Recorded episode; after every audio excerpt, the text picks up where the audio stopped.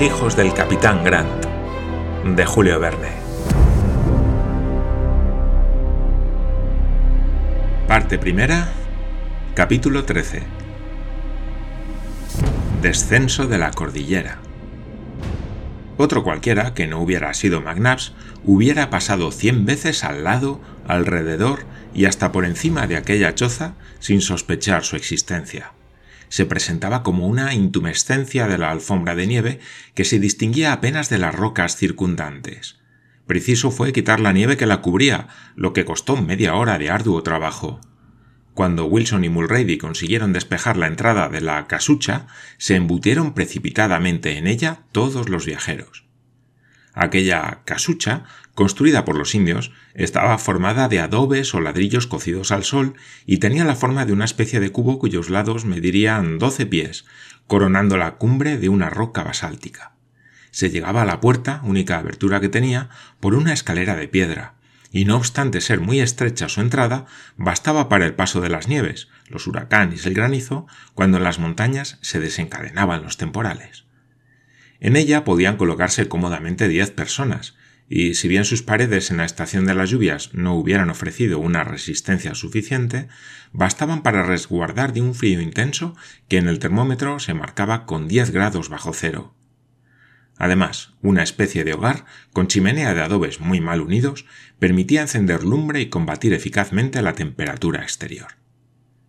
He aquí, dijo Glenarvan, un escondrijo que, aunque no cómodo, es suficiente. La providencia nos ha conducido a él y debemos darle las gracias. Pero si es un palacio, respondió Paganel, no le faltan más que centinelas y cortesanos. Vamos a estar admirablemente. Sobre todo cuando arda un buen fuego en el hogar, dijo Tom Austin, porque me parece que no tenemos menos frío que hambre, y lo que es a mí, me complacería tanto una buena fogata como una buena chuleta. Pues bien, Tom, respondió Paganel, procuraremos encontrar combustible. Combustible en la cumbre de las cordilleras, dijo Mulrady, expresando su desconfianza con un movimiento de duda. Puesto que en esta cumbre, respondió el mayor, han puesto una chimenea, es de creer que los que la pusieron contarían con algo que quemar. Nuestro amigo McNabbs tiene razón, dijo Glenarvan. Disponed la cena mientras yo me voy a desempeñar las funciones de leñador. Os acompaño con Wilson, respondió Paganel. ¿No me necesitáis? dijo Roberto, levantándose. No, descansa, hijo mío, respondió Glenarvan. Tú serás un hombre a la edad en la que otros son todavía niños. Glenarvan, Paganel y Wilson salieron de la casucha. Eran las seis de la tarde. El frío, a pesar de la absoluta calma de la atmósfera, se dejaba sentir vivamente. El azul del cielo empezaba ya a oscurecerse, y el sol, con sus últimos rayos, se despedía de los enhiestos picos de los cerros andinos. Paganel, que se había llevado el barómetro, lo consultó y vio que el mercurio se mantenía a 0,423 milímetros. La depresión de la columna barométrica correspondía a una elevación de 11.700 pies. Aquella región de las cordilleras tenía, por consiguiente, una altura a la cual la del Mont Blanc solo excedía en 910 metros. Si aquellas montañas hubiesen presentado las dificultades de las que está erizado el gigante de Suiza, si contra ellas se hubiesen desencadenado los huracanes y torbellinos, ni uno solo de los viajeros hubiera atravesado la gran cordillera del Nuevo Mundo. Glenarvan y Paganel llegaron a una loma de pórfido desde la cual pasearon sus miradas por todo el horizonte. Ocupaban entonces la cima de los nevados de la cordillera y dominaban un espacio de cuarenta millas cuadradas. Al este, las vertientes se convertían en rampas suaves por las que era posible deslizarse y salvar un espacio de muchas toesas. A lo lejos, las piedras y los cantos rodados, impelidos por el desplazamiento de los ventisqueros, formaban inmensas líneas longitudinales. Ya en el valle del Colorado se sumergía en una sombra ascendente producida por la puesta de sol. Los relieves del terreno, las eminencias, las crestas, los picos, iluminados por los últimos resplandores del día, se extinguían gradualmente, y poco a poco la sombra se extendía por toda la vertiente oriental de los Andes. Al oeste, el sol iluminaba aún las colinas en que se apoya la inmensa mole cortada a pico de los flancos occidentales. Deslumbraban las rocas y ventisqueros sumergidos en aquella radiación del astro del día. Hacia el norte ondeaban colinas eslabonadas que se confundían insensiblemente y formaban como una línea trazada con lápiz por una mano inhábil y temblorosa. Por aquel lado las miradas se extraviaban y se perdían, pero al sur, al contrario, el espectáculo era espléndido, y con la noche que se acercaba debían tomar sublimes proporciones. En efecto, el rayo visual, abismándose en el valle salvaje del Torbido, dominaba el Antuco, cuyo cráter abierto respiraba a dos millas de distancia. El volcán rugía como un monstruo enorme, semejante a los leviatanes de los días apocalípticos, y vomitaba ardientes humaredas mezcladas con torrentes de oscuras llamas. El circo de montañas que lo rodeaba parecía incendiado. Granizadas de piedras candentes, nubes de vapores rojizos, cohetes de lava se reunían formando haces centelleantes. Un resplandor inmenso que por instantes adquiría intensidad, una deflagración deslumbrante llenaba aquel vasto círculo con sus intensas reverberaciones, en tanto que el sol, desprendiéndose poco a poco de sus fulgores crepusculares, desaparecía como un astro apagado en las sombras del horizonte. Paganel y Glenarvan, leñadores convertidos en artistas, hubieran pasado mucho tiempo contemplando aquella magnífica lucha de los fuegos de la tierra con los del cielo, si Wilson, menos entusiasta, no les hubiese llamado.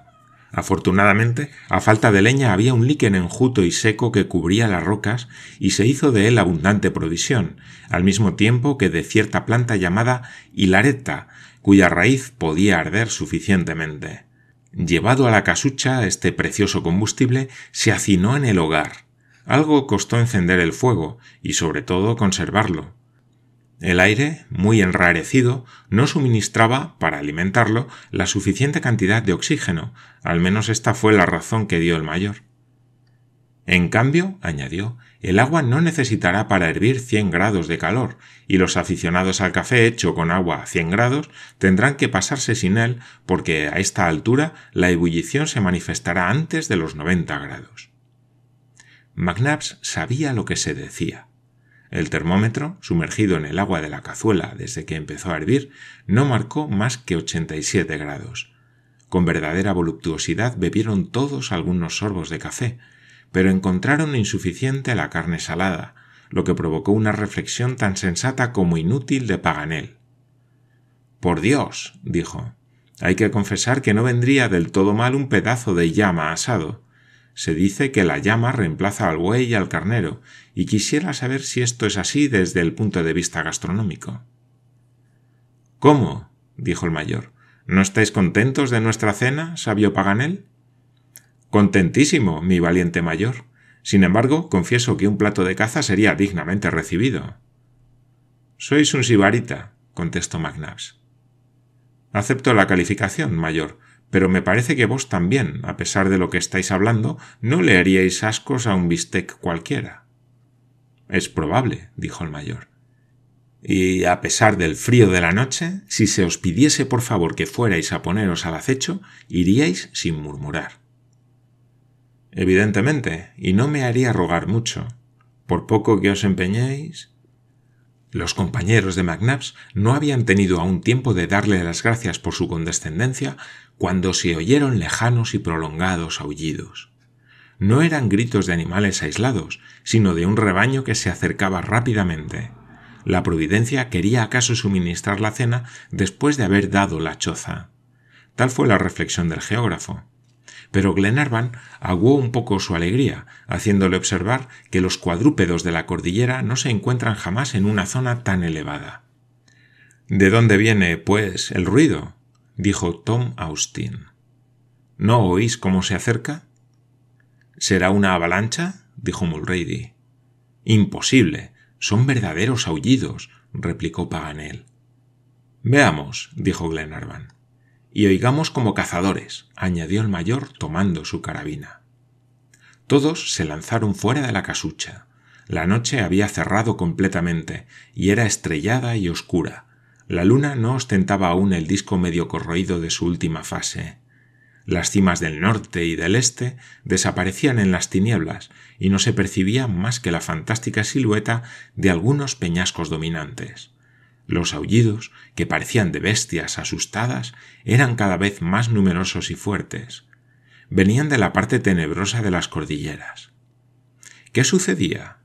Llegó, en efecto, súbitamente una avalancha furiosa, pero una avalancha formada de seres animados y locos de espanto. Se agitaba, al parecer, toda la meseta. Llegaban centenares, tal vez millares de animales que, no obstante el enrarecimiento del aire, producían un estrépito espantoso. ¿Eran fieras de las pampas o simplemente una manada de llamas y vicuñas? Glenarvan, McNabbs, Roberto, Austin y los dos marineros no tuvieron tiempo más que para echarse al suelo mientras aquel torbellino vivo pasaba algunos pies por encima de ellos. Paganel, que en su calidad de nictálope permanecía en pie para ver mejor, fue derribado en un abrir y cerrar de ojos. En aquel momento sonó el estampido de un arma de fuego. El mayor había tirado al bulto y le parecía que un animal había caído a pocos pasos de distancia, mientras toda la manada, impelida por su irresistible ataque y redoblando sus clamores, desaparecía por las vertientes que iluminaba la reverberación del volcán. Ah, ya lo tengo, dijo una voz, la voz de Paganel. ¿Qué? preguntó Glenarvan. Mis anteojos, por Dios. Lo peor que en semejante confusión puede uno perder son los anteojos. ¿No estáis herido? No, pero algo pisoteado. ¿Pero por quién? Por este, replicó el mayor, arrastrando el animal que había matado. Todos volvieron inmediatamente a la choza y al resplandor del hogar examinaron la víctima de McNabbs. Era un hermoso animal parecido a un camello pequeño y sin jiba. Tenía la cabeza pequeña, el cuerpo achatado, las patas largas y delgadas, el pelo fino de color café y el vientre manchado de blanco.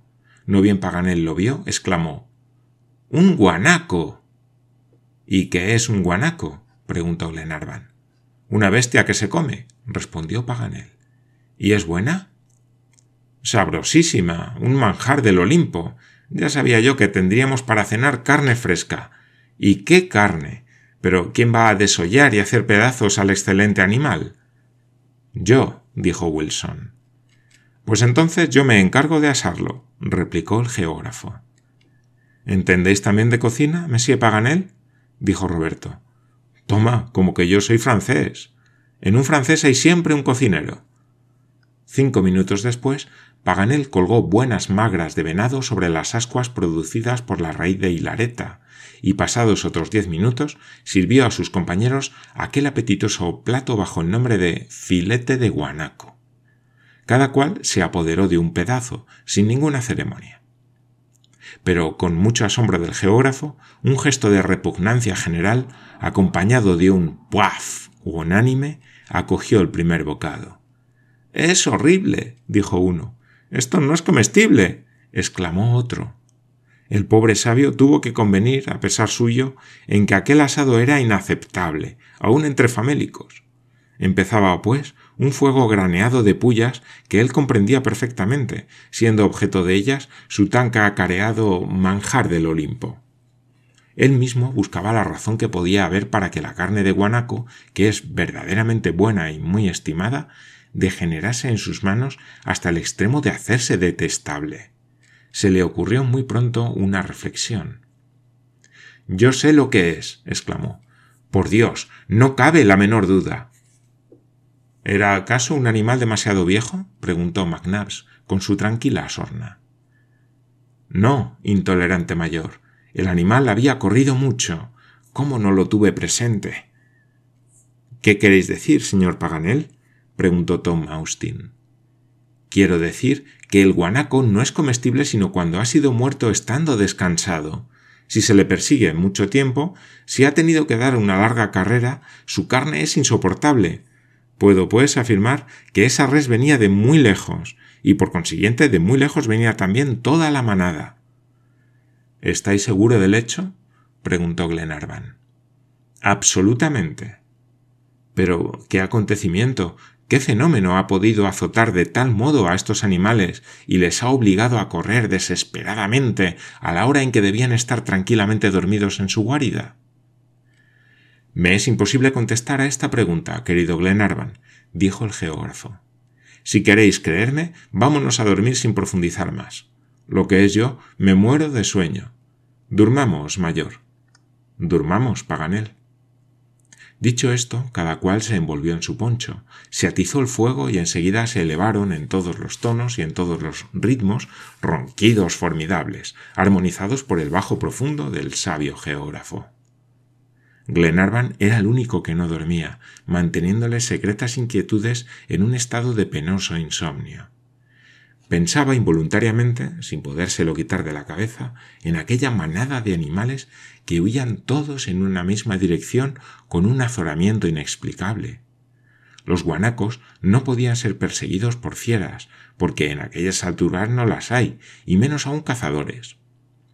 ¿Qué terror, pues, los precipitó hacia los abismos del Antuco y cuál era la causa? Glenarvan tenía el presentimiento de un peligro próximo. Sin embargo, bajo el influjo de una semisomnolencia, sus ideas se modificaron poco a poco, y a las zozobras sucedió la esperanza.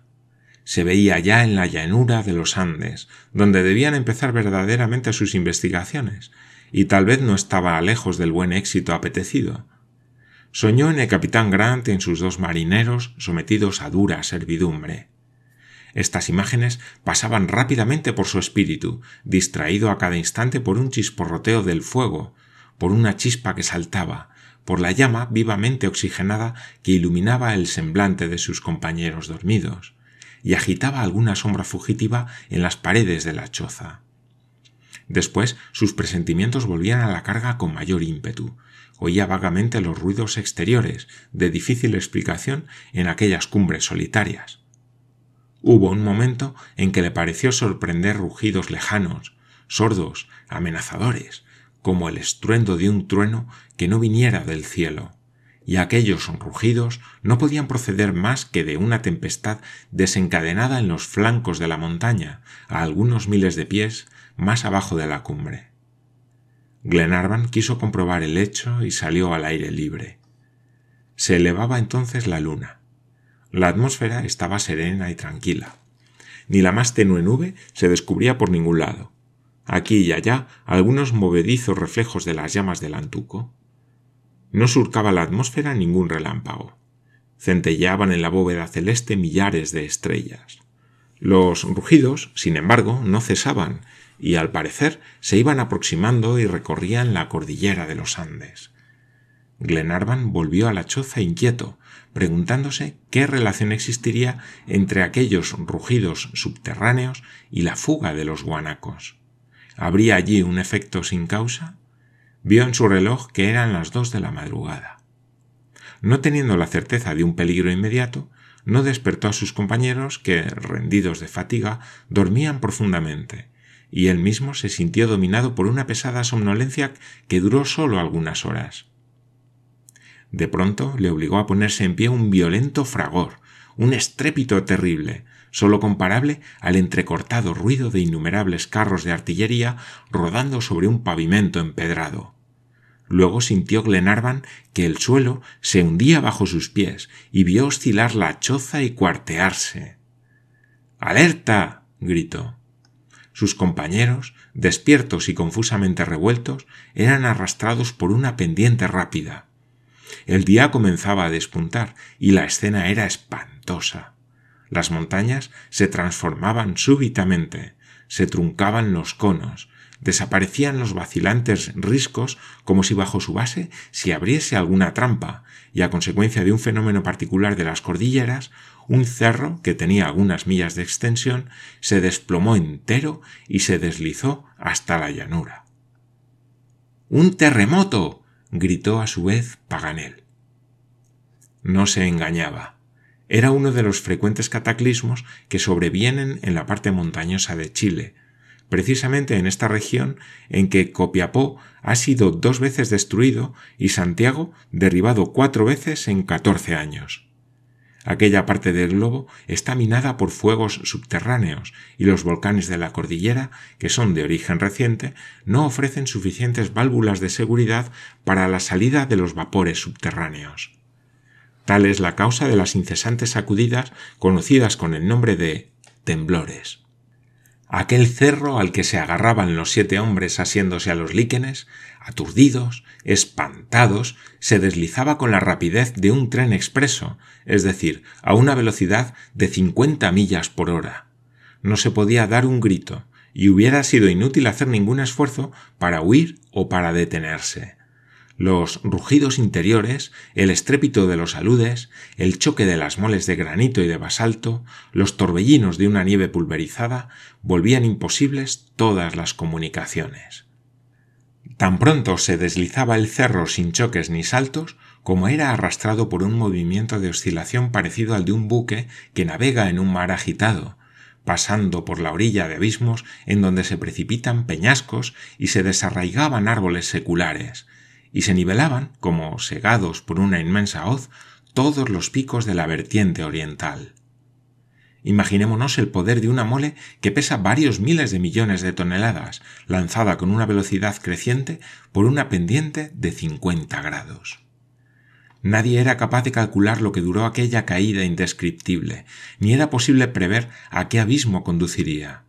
Nadie tampoco podía afirmar si estaban allí todos vivos o si alguno yacía en el fondo de un derrumbadero. Ahogados por la velocidad de la marcha, helados por el aire frío que les penetraba, cegados por los torbellinos de nieve, jadeaban anonadados, casi exánimes, asiéndose automáticamente a las rocas por un supremo instinto de conservación. De repente les arrojó fuera de su rápido vehículo un choque de incomparable violencia que les precipitó hacia adelante y les hizo rodar hasta los últimos escalones de la cordillera. El cerro se había detenido.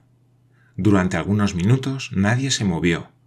Uno de ellos, aturdido por el golpe, pero firme aún, se levantó, sacudió el polvo que lo cubría y miró en torno suyo. Era el mayor que vio a sus compañeros tendidos a su alrededor, amontonados unos sobre otros. El mayor los contó. Faltaba uno, y era Roberto Grant.